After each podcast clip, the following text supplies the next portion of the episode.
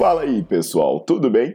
Bem-vindos ao Fitcast, Fitness com Cérebro. Eu sou Paulo Gentil, doutor em Ciências da Saúde, autor de best-sellers sobre emagrecimento, hipertrofia. Eu sou professor e pesquisador. Este canal foi feito especialmente para quem gosta de cuidar do corpo, mas não descuida da inteligência. Aqui a verdade é dita com evidências científicas, doa a quem doer. Não esqueçam de seguir o canal e divulgar. E também eu convido vocês para olhar os links na descrição do canal para ver as minhas aulas, meus livros e também me buscar nas redes sociais.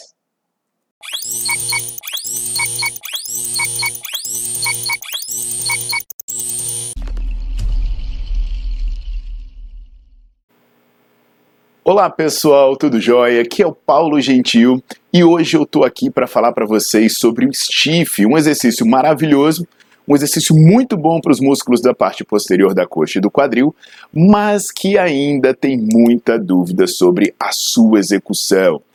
Antes de seguir, por favor, deixe o seu like aí e já bota para seguir o canal.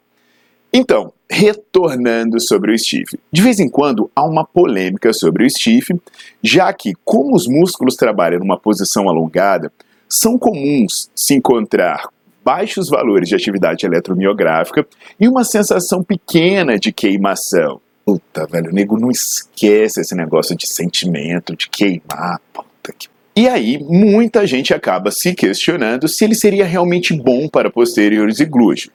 No entanto, por mais que tais fatores não sejam tão evidentes e não gerem tantas sensações, o alongamento ele gera uma grande tensão mecânica, inclusive uma elevada incidência de microlesões, como se sente muito bem no dia seguinte, e isso pode estar associado à hipertrofia, conforme eu falo lá na minha aula sobre métodos metabólicos e tensionais e também falo no meu livro de hipertrofia. Inclusive, essa possibilidade de usar cargas altas em grandes amplitudes faz com que o stiff seja um exercício muito bom para se usar nos treinos tensionais, mais um tópico que eu abordo no meu livro e nas aulas. Agora, sobre uma dúvida muito comum que é: devo manter os joelhos flexionados ou manter os joelhos estendidos? Aí a gente deve pensar em duas coisas. Um, é importante lembrar que a maioria deles se origina no quadril e se insere lá na tíbia. Portanto, quando você mantém os joelhos estendidos, você consegue promover um maior pré-estiramento e uma maior tensão mecânica nesses músculos. E quando você flexiona, por outro lado, você coloca eles em encurtamento e aí vai ter um menor trabalho dessa musculatura. Agora, se você pensar no glúteo, aí já não tem tanta diferença na flexão dos joelhos, porque o glúteo já se origina no quadril e se insere no fêmur. Então, você flexionar ou estender o joelho não muda diretamente o trabalho do glúteo. Só tem um pequeno detalhe, que quando você flexiona o joelho, às vezes você vai conseguir uma maior amplitude, então você vai conseguir uma maior flexão de quadril e com isso o trabalho do glúteo pode aumentar por você conseguir alongar mais essa musculatura. Agora, independente das pernas estarem estendidas ou flexionadas, o que deve se lembrar é que o stiff é um movimento em que não há movimentação dos joelhos.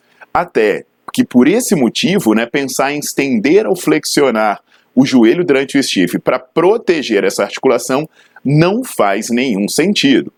Se você fizer uma movimentação de joelho, estendendo e flexionando, aí você não está mais fazendo um stiff. Você está fazendo um levantamento romeno, que é um meio termo entre o levantamento terra e o stiff, que não é um exercício ruim, apenas não é o stiff. Então eu vou finalizar com dicas bem práticas para você levar para o seu treino na academia. Se você tiver uma boa flexibilidade de posteriores de coxa, a dica é você fazer com os joelhos estendidos e descer até onde você consiga preservar a sua curvatura lombar. Sempre lembrando que amplitude máxima é uma questão individual. O que é amplitude máxima para mim não é para você, não é para outra pessoa. Agora, caso você seja um pouco encurtado de posteriores, Uma leve flexão de joelhos pode ajudar você a fazer o movimento com mais qualidade, já que do contrário a sua amplitude vai ficar muito prejudicada, já que você vai flexionar pouco o quadril e vai acabar tendo pouco envolvimento da musculatura do glúteo, por exemplo. Mesmo nesse caso da flexibilidade baixa, de, de um encurtamento, o que se recomenda é que você aos poucos vá procurando ganhar amplitude de movimento, ou seja, vá no próprio exercício tentando forçar cada vez mais e, se necessário, faça um treino complementar de flexibilidade, já que esse encurtamento da cadeia posterior não é ruim apenas para o exercício, ele também é ruim para outros aspectos da sua vida. Tá entendido? Então, pessoal, vamos colocar isso em prática, vamos treinar o stiff e vamos ter um bom aproveitamento desse excelente exercício. E eu aproveito para convidar vocês para visitar o meu site, porque lá vocês vão poder ver aulas online, vão poder dar uma olhadinha nos meus livros, inclusive nesse videozinho eu falei bastante de temas que estão no meu livro de hipertrofia, e vocês também vão poder ler meus artigos científicos e dar uma olhada na minha agenda de cursos. Então aguardo vocês. Tchau, tchau!